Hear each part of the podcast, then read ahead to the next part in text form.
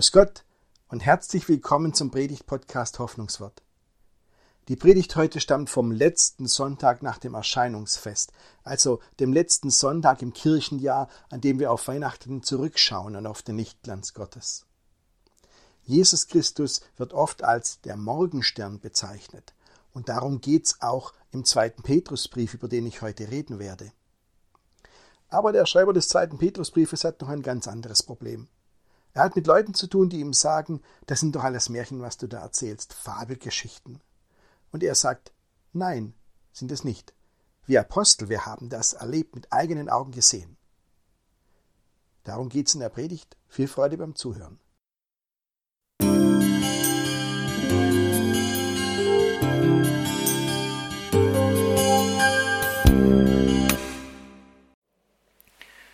Vom Himmel hoch, da komm ich her.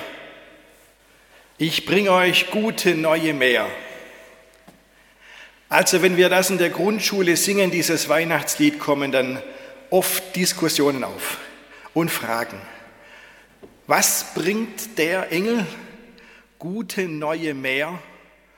Und dann fragen die Schüler, was ist ein Meer? Und ich erkläre es ihnen und sagen, dieses Wort steckt, das, das Wort Meer heißt Kunde, heißt Neuigkeit und das steckt auch in unserem Wort Märchen drin. Und dann schalten manche sofort und sagen, ach, dann hat der Engel den Hirten Märchen erzählt. Nein, so war es natürlich nicht.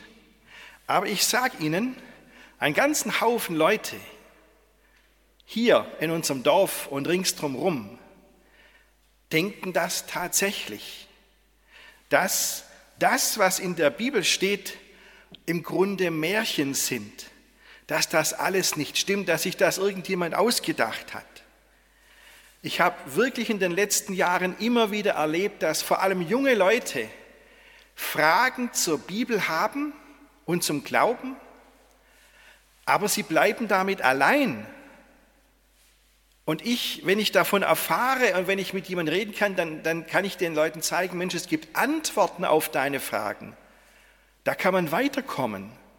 Aber die Leute haben oft niemand, den sie fragen können. Oder sie trauen sich nicht oder sie, ähm, sie machen sich nicht die Mühe, jemanden zu suchen, den sie fragen können. Ich bin da noch nicht ganz dahinter gestiegen und ich weiß nicht, an wem und was es liegt. Ich denke, wir sollten eigentlich Gesprächspartner sein. Sind Sie schon mal was zur Bibel gefragt worden, weil die Leute von Ihnen wissen, die oder der kennt sich ein bisschen aus?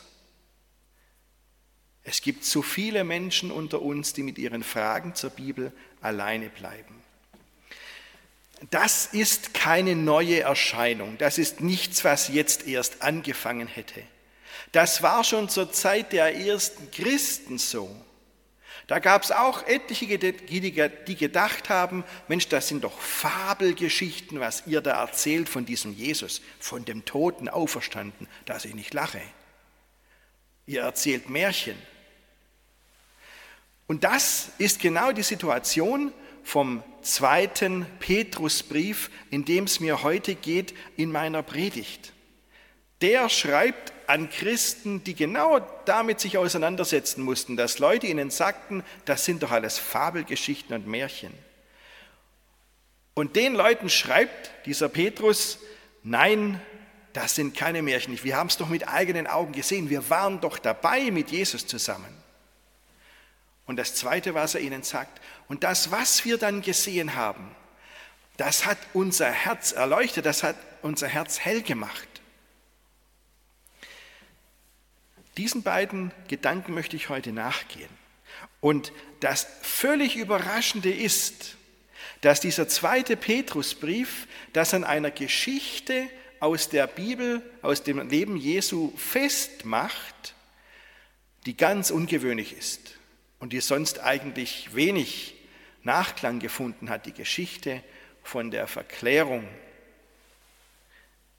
Ich lese Ihnen mal jetzt einen Abschnitt aus dem ersten Kapitel des zweiten Petrusbriefes, in dem es um diese Geschichte geht und was dieser Petrus seinen Leuten dazu sagt. Er schreibt, Wir haben uns nicht etwa auf klug ausgedachte Geschichten gestützt. Das Wort, das hier im griechischen Text steht, können Sie ruhig mit Märchen übersetzen. Wir haben uns nicht auf Märchen und Fabelgeschichten gestützt. Als wir euch ankündigten, dass Jesus Christus, unser Herr, wiederkommen und seine Macht offenbaren wird. Nein, wir haben seine majestätische Größe mit eigenen Augen gesehen. Wir waren nämlich dabei, als er von Gott, dem Vater, geehrt wurde und in himmlischem Glanz erschien. Wir waren dabei, als die Stimme der höchsten Majestät zu ihm sprach und Folgendes verkündete, das ist mein geliebter Sohn, an ihm habe ich Freude. Wir selbst haben die Stimme gehört, als wir mit ihm auf dem heiligen Berg waren, diese Stimme, die vom Himmel kam. Darüber hinaus haben wir die Botschaft der Propheten, die durch und durch zuverlässig ist. Ihr tut gut daran, euch an sie zu halten, denn sie ist wie eine Lampe, die an einem dunklen Ort scheint. Haltet euch an diese Botschaft, bis der Tag anbricht und das Licht des Morgensterns es in eure Herzen hell werden lässt. Da ist er wieder, Jesus Christus, der Morgenstern, um den es ja heute geht, am letzten Sonntag nach dem Erscheinungsfest. Mit eigenen Augen haben wir das gesehen. Wir waren dabei. An diesem Punkt steige ich mal ein und fange ich an. Mein erster Gedanke. Die Jünger und später die Apostel waren Augenzeugen von Jesus. Bei dieser Geschichte von der Erklärung, bei der Jesus auf einen Berg steigt und dann ähm, dort oben der Lichtglanz Gottes über ihn fällt und er zwei Gestalten aus der Zeit des Alten Testaments begegnet, da waren ja die Jünger dabei, drei auf jeden Fall. Petrus, Johannes und Jakobus waren dabei. Und die haben gesehen, das ist hier alles kein Märchen, das erleben wir gerade richtig. Wir haben es mit eigenen Augen gesehen. Und deswegen schreibt es der Petrus hier, wir waren dabei. Wir haben Gottes Stimme selbst gehört, als er über Jesus gesagt hat, das ist mein geliebter Sohn, an den habe ich Freude, auf den soll er hören. Wir waren Augenzeuge. Sehen Sie, und hier haben wir einen Verweis auf eine Geschichte von Jesus, die nicht in einem Evangelium steht. Hier ist ja ein Brief. Es ist ein Brief. Das finden wir vielleicht völlig normal, dass nicht nur in den Evangelien, sondern auch in den Briefen Jesus-Geschichten stehen. Aber ich glaube, das ist ganz vielen Leuten nicht klar. Für uns ist das ganz normal, aber es gibt viele Menschen, die gar nicht wissen, wie eng das alles im Neuen Testament zusammenhängt und wie weit diese Schriften wirklich zurückgehen bis dicht an Jesus ran. Deswegen will ich es Ihnen mal kurz ganz ausdrücklich aber sagen. Also, kurzer Überblick, ganz schnell. Jesus ist so ums Jahr 30 herum gestorben und auferstanden. 20 Jahre später, so ab dem Jahr 50 schreibt der Apostel Paulus seine Briefe, die wir ja in der Bibel haben. Und nochmal so 40 und nochmal ein paar Jahrzehnte später, also von Jesus 40 bis 60 Jahre weg, das heißt in den Jahren 70 bis 90, schreiben die Evangelisten ihre Evangelien. Also, die Briefe sind 20, so ab 20 Jahre nach Jesus entstanden und die Evangelien sind so etwa 40 bis 60 Jahre nach Jesus entstanden. Und jetzt sagen Sie vielleicht, was? Erst 40 Jahre nach Jesus ist das erste Evangelium geschrieben worden. 40 Jahre, wer weiß denn nach 40 Jahren noch, was passiert ist? Aber wissen Sie, wir sind hier nicht im Jahr 2020 oder 2021. Jesus ist nicht im letzten Jahr gestorben oder vor 40 Jahren jetzt sondern das ist die Antike. Und da ticken die Uhren ganz anders und die Leute leben ganz anders. Und ich sage Ihnen was, 40 Jahre nach dem Tod einer historischen Persönlichkeit, ein Lebensbericht, das ist in der Antike rasant schnell. Das merkt man, wenn man sieht, wie es bei anderen war. Nehmen Sie doch mal irgendeine andere historische Persönlichkeit in der Antike, den Kaiser Augustus, den römischen Kaiser Augustus, weltbekannte Person. Die erste Biografie, die es über ihn gibt, ist 100 Jahre nach seinem Tod entstanden. Oder nehmen Sie Mohammed, den Gründer des Islam. Die erste Biografie über Mohammed wurde 200 Jahre nach ihm geschrieben. 200 Jahre Abstand, bis die erste Biografie entschied. Das ist die Antike, so war das damals. Und deswegen, wenn die Evangelien 40 Jahre nach Jesu Tod und Auferstehung entstanden sind, dann ist das rasant schnell. Aber vielleicht sagt jemand, boah, immer noch 40 Jahre, da haben die sicherlich einen Haufen dazu erfunden. Das mag sein, dass da Geschichten entstanden ist. Ach nein, wir wissen sicher, dass die Leute was dazu erfunden haben, aber die waren nicht blöd. Diese, diese Evangelien mit den erfundenen Geschichten, die gibt es heute immer noch, die kann man ja lesen. Aber die Christen haben das damals sehr deutlich unterschieden, weil die haben eine ganz andere Kultur des Erzählens gehabt. Wissen Sie, ähm, wenn wir etwas hören und weitererzählen, wir sind da nicht sonderlich gut drin. Also wenn ich Nachrichten höre, ähm, zum Beispiel, dass es in einer Stadt ein großes Unglück gegeben hat, und dann fragt mich jemand zwei Stunden nach den Nachrichten, in welcher Stadt war dieses Unglück nochmal, dann muss ich überlegen. Warum? Weil ich laufend Nachrichten von Unglücken höre. Ich werde überschüttet mit Neuigkeiten, Infos und Nachrichten. Und ich weiß ja genau, wenn ich das jetzt genau nachprüfen will und nachfragen will, ich kann es ja jederzeit im Internet nachlesen oder in der Zeitung lesen. Das war damals nicht so. Wir heute sind richtig schlecht im Erzählen. Wir sind schlecht im Zuhören und schlecht im Weitererzählen im Vergleich zu den Leuten, die mit Jesus zusammen waren. Denn damals lief das alles anders. Die Leute damals haben ziemlich genau weitererzählt, was gewesen ist. Es gab keine Zeitungen, es gab kein Internet natürlich, kein Fernsehen, es gab nicht ständig neue Nachrichten. Alles war ruhig die Leute haben genau hingehört und genau weitererzählt. Und so sind diese Berichte auf uns gekommen. Wenn also die Evangelien 40 bis 60 Jahre nach Jesus geschrieben wurde, ist das rasant schnell und für die Antike extrem zuverlässig, was da überliefert wurde. Das alles weiß der Petrus, wenn er schreibt, Mensch, wir waren doch Augenzeugen, wir waren doch dabei, wir haben doch die Stimme auch gehört, die das zu Jesus gesagt hat. So, das habe ich Ihnen jetzt gesagt. Und jetzt schütte ich etwas Wasser in den Wein. Jetzt wird es ein klein bisschen kompliziert. Ich habe gesagt, ich habe heute Ihnen vorgelesen aus dem zweiten Brief des Petrus. Es gibt also noch einen ersten Brief. Und die Bibelwissenschaftler heute sagen in ihrer großen Mehrheit, also der erste und der zweite Brief des Petrus sind so total unterschiedlich. Wenn der erste Brief von Petrus war, dann kann der zweite Brief nicht von Petrus gewesen sein. So völlig unterschiedlich, das geht gar nicht, dass ein Mensch zwei so völlig unterschiedliche Briefe schreibt. Die meisten Bibelwissenschaftler sagen deswegen heute, dieser zweite Brief des Petrus, der stammt aus, der ist geschrieben worden mindestens eine oder zwei Generationen nach diesem ersten Brief des Petrus.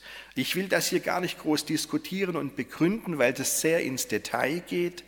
Ähm, aber ich sage Ihnen, das ist ein, ein Gedanke, der mich überzeugt. Bloß wird es jetzt dann ganz komisch. Jetzt schreibt also dieser Petrus, ich sage jetzt mal trotzdem Petrus, sonst wird es zu kompliziert. Jetzt schreibt also dieser Petrus, wir haben es gesehen, wir waren dabei. Und jetzt sage ich als Theologe, das war aber nicht der Petrus, der Jünger von Jesus, das war jemand einer oder zwei Generationen nach ihm. Ist es dann gelogen? Weil der, der es geschrieben hat, der war ja nicht dabei. Der war ja nicht Augenzeuge. Und jetzt muss man genau hinschauen. Ähm, Folgendes ist passiert. So etwa ab dem Jahr 80, spätestens aber 100 nach Christus, haben die Christen dicht gemacht. Es gab so viel christliche Literatur. Alles natürlich handgeschrieben und wenn man es vervielfältigen wollte, von Hand abgeschrieben. Da haben die Christen gesagt, so wir wollen jetzt wirklich nur noch in unseren Gottesdiensten Schriften verwenden, die wirklich von den Aposteln sind oder von den Leuten aus der ersten Stunde. Das waren noch andere als die Apostel, die zwölf, die wir kennen, das waren viel mehr. Nur noch das möchten wir in den Gottesdiensten haben. Alles andere ist auch interessant zu lesen, aber das verwenden wir nicht in den Gottesdiensten. Und nur das, was die Christen ihren Gottesdiensten verwendet haben, das steht heute in der Bibel.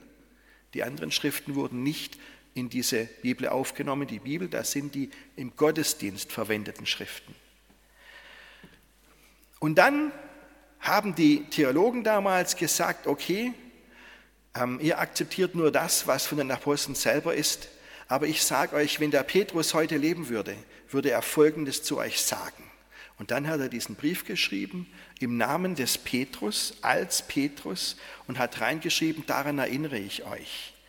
Und das heißt für mich, alles, was er geschrieben hat, auch wenn er selbst nicht der Augenzeuge ist, alles, was da drin steht, ist sachlich richtig. Da hat er wirklich recht. Das ist wirklich hochinteressant. Auch wenn er selber nicht dabei war. Der Petrus und die anderen Apostel waren ja dabei. Die waren ja wirklich Augenzeuge und von denen haben sie die Infos. Und er kann immer sagen, Mensch, lest doch in den Evangelien nach, da steht die Geschichte ausführlich. Das also steckt dahinter, auch wenn es Petrus nicht selber geschrieben hat. Das, was er gesagt hat, nämlich wir waren Augenzeugen, wir die Apostel, wir haben es bezeugt, das wissen die Christen, die das lesen. Das war tatsächlich so. Es stimmt also, wenn er dann schreibt, am Schluss des Abschnittes, den ich vorgelesen habe, die Botschaft der Propheten ist durch und durch zuverlässig. Also, auch in den späten Schriften der Bibel haben wir Infos aus erster Hand. Und deswegen sage ich Ihnen, geben Sie sich beim Glauben niemals mit dem Hörensagen zufrieden. Es stimmt nicht, dass in der Bibel Märchen stehen. Es stimmt nicht, dass das Gerüchte und erfundene Geschichten sind. Ich reg mich manchmal auf über YouTube-Filmchen wo Leute was über die Bibel sagen, wo man echt merkt, die haben keine Ahnung, wovon sie hier reden. Aber im Internet darf ja jeder sagen, was er denkt und jeder darf behaupten, er wüsste Bescheid. Schwer zu unterscheiden, was daran gut ist und nicht gut ist. Geben Sie sich nicht zufrieden mit Hörensagen, wenn es um den Glauben geht. Die Berichte über Jesus sind zuverlässig, die stammen von Augenzeugen, die stammen aus erster Hand. Und die sind weit zuverlässiger, als viele Leute denken. Das ist das Erste, was ich Ihnen sagen will aus dem zweiten Petrusbrief. Und jetzt der zweite Gedanke. Was haben denn diese Augenzeugen also gesehen bei Jesus? Und das ist jetzt die Überraschung. Denn von allen Geschichten, die Petrus mit dem Jesus erlebt hat, erzählt dieser Briefautor Petrus ausgerechnet die Geschichte, wie Jesus auf den Berg gestiegen ist und dann verklärt wurde. Im ersten Lied kam das natürlich auch, das wir heute gesungen haben. Und wenn Sie nochmal auf das Gemälde schauen, das ist ja die Geschichte einfach gemalt.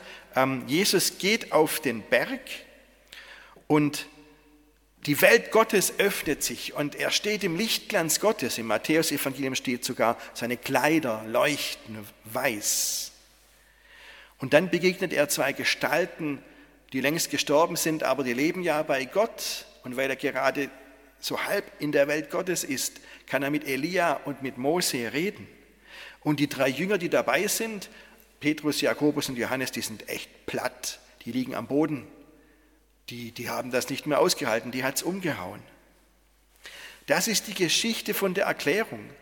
Und wissen Sie, von allen Geschichten erzählt dieser Petrus im zweiten Petrusbrief ausgerechnet diese Geschichte von der Verklärung. Warum? Warum die Geschichte? Und das ist nicht mal eine Nebengeschichte, ein, ein kleiner Nebengedanke, das ist die Hauptgeschichte im zweiten Petrusbrief. Warum nimmt er ausgerechnet diese Geschichte von der Verklärung?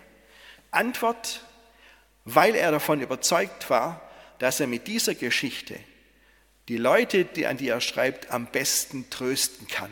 Deshalb. Er hat ihnen nämlich gesagt, an dieser Geschichte seht ihr doch, Jesus ist tatsächlich der angekündigte Retter, so wie es die Propheten im Alten Testament geschrieben haben. Da kommt einer, den sollt ihr hören, das ist mein geliebter Sohn. So ist es jetzt, das ist Jesus. Das heißt, die Propheten hatten recht, ihr könnt euch darauf verlassen. Gott hält sein Wort. Und jetzt seht ihr bei dem, was Jesus da erlebt hat auf dem Berg, was die Apostel gesehen haben, dass Jesus im Lichtglanz Gottes steht, genau das blüht euch auch. Genau das werdet ihr auch erleben. Ihr werdet auch so im Lichtglanz Gottes stehen. Der Himmel wird offen sein und ihr werdet diesen, diese Herrlichkeit Gottes erfahren. Euer Leben hat vielleicht viel Dunkel. Jeder behauptet irgendwas anderes, jeder sagt, wie es jetzt gerade weitergehen muss und was man tun darf und was nicht. Das ist schon verwirrend. Und dann denkt man, das kostet so viel Kraft und so viel Geduld. Und das muss doch irgendwann aufhören, diese Einsamkeit und, und, und diese Dunkelheit. Und wo ist überhaupt Gott? Was denkt er sich dabei? Hat er die Sache überhaupt noch im Griff? Das haben die Leute damals gefragt, an die der zweite Petrusbrief schreibt. Und Petrus schreibt ihnen dann, haltet euch an Jesus, den Morgenstern. Haltet euch an seine Botschaft. Ich lese noch einmal einen Satz. Diese Botschaft ist wie eine Lampe, die an einem dunklen Ort scheint. Haltet euch an diese Botschaft, bis der Tag anbricht und das Licht des Morgensterns es in euren Herzen hell werden lässt. Ja, vielleicht ist es jetzt Nacht, aber es wird schon hell. Und Jesus, der Morgenstern, kommt zu dir. Er lässt es hell werden in deinem Herzen. Das klingt für Sie vielleicht theoretisch und ein bisschen abstrakt, ein bisschen abgehoben. Deswegen will ich Ihnen mal eine einzige Geschichte erzählen von einem Menschen, der das erlebt hat. Ich möchte Ihnen kurz erzählen von Yassir Erik. Ich habe erst vor ein paar Tagen wieder einen Vortrag von ihm gehört ich habe ihn, ähm, er war mal bei uns im Pfarrkonvent als Referent bei den Pfarrern im Kirchenbezirk. Yassir Erik ist ein Theologe, der kommt aus dem Sudan und war Moslem. Jetzt ist er aber Christ. Er leitet das Institut für Migration, Integration in Islamthemen in Korntal, also ein Geisteswissenschaftler. Und er hat erzählt, dass es ihm vor 30 Jahren im Sudan folgendermaßen ergangen ist. Er war ein überzeugter Moslem mit seiner ganzen Familie, mit seiner ganzen Umgebung. Und die Stimmung war damals eindeutig gegen die Christen gerichtet. Auch er hat die Christen gehasst, hat er erzählt. Und dann wurden viele Christen umgebracht und Yasser Erik sagt, ich fand das damals richtig. Ich fand das damals okay. Ich dachte damals, Christen haben kein Lebensrecht, die muss man umbringen. Bis einer seiner Onkel Christ wurde. Ja, also Erik war vollkommen entsetzt. Er hat das für, für unmöglich gehalten, für Verrat am Glauben, völlig undenkbar. Aber er musste es ja akzeptieren. Und dann ist Folgendes passiert. Ähm, einige Zeit später ist das Kind dieses Onkels krank geworden. Und zwar richtig krank. War im Krankenhaus vier Wochen lang und Jasse Erik war jeden Tag dort und hat das Kind besucht und saß an seinem Bett. Aber es wurde immer schlechter und man konnte nicht mit ihm reden. Und dann erzählt er, dass eines Tages, so nach diesen vier Wochen etwa, zwei orthodoxe Christen kamen, Bekannte von seinem Onkel, der ja Christ geworden ist. Und, und Jasse Erik sofort alle Stachel aufgestellt und hat gesagt, was wollt ihr denn hier? Die Christen haben gesagt, wir möchten nur für das Kind beten. Okay, hat Jasse Erik gesagt, dann betet ihr für das Kind, aber dann will ich euch nicht mehr sehen. Okay, haben die gesagt.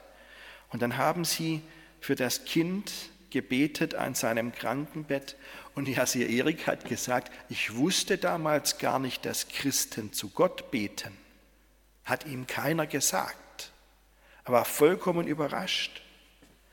Und dann, nach diesem Gebet, sagen die zwei Männer Amen. Und dann hat er erzählt, und in diesem Augenblick macht das Kind zum ersten Mal nach vier Wochen die Augen auf. Und er hat erzählt, und genau an diesem Erlebnis hat Jesus Christus mich angesprochen und hat mir die Augen geöffnet und den ganzen Hass, der in mir war, auf die Christen rausgenommen, weggenommen. Er hat es hell werden lassen in meinem Herzen. Und damals hat Jasir Erik ein neues Leben als Christ angefangen. Er musste dann auch fliehen, kam nach Deutschland, lebt und arbeitet hier, hat Familie und wie gesagt ist bei vielen Vorträgen unterwegs. Für ihn wurde alles anders. Liebe Schwestern und Brüder, geben Sie sich im Glauben nie mit dem Hörensagen zufrieden. Niemand wird in Glaubensdingen glücklich, wenn er irgendwas macht, weil es jemand anders erzählt hat, es gäbe Gott oder es wäre mit Jesus so und so. Nein, nichts aus zweiter Hand, wenn es um Glauben geht. Niemals Secondhand im Glauben. Sagen Sie, Gott, ich will dich selber erleben. Mein Glaube soll sich nicht auf Vermutungen gründen und auf Annahmen und ähm, weil es immer schon so war, auf die Tradition, sondern mein Glaube soll ein einziges Dankeschön sein, weil du zu mir kommst und mein Herz mit deinem Lichtglanz hell machst, mit deiner Herrlichkeit, weil du mich erfüllst und dein Licht in mir aufleuchtet. Sehen Sie, und darum geht's Petrus vom zweiten Petrusbrief. Keine Märchen, sondern Berichte von Augenzeugen. Glaube nur aus erster Hand. Gott direkt erfahren. Liebe Schwestern und Brüder, geben Sie sich niemals mit weniger zufrieden. Amen.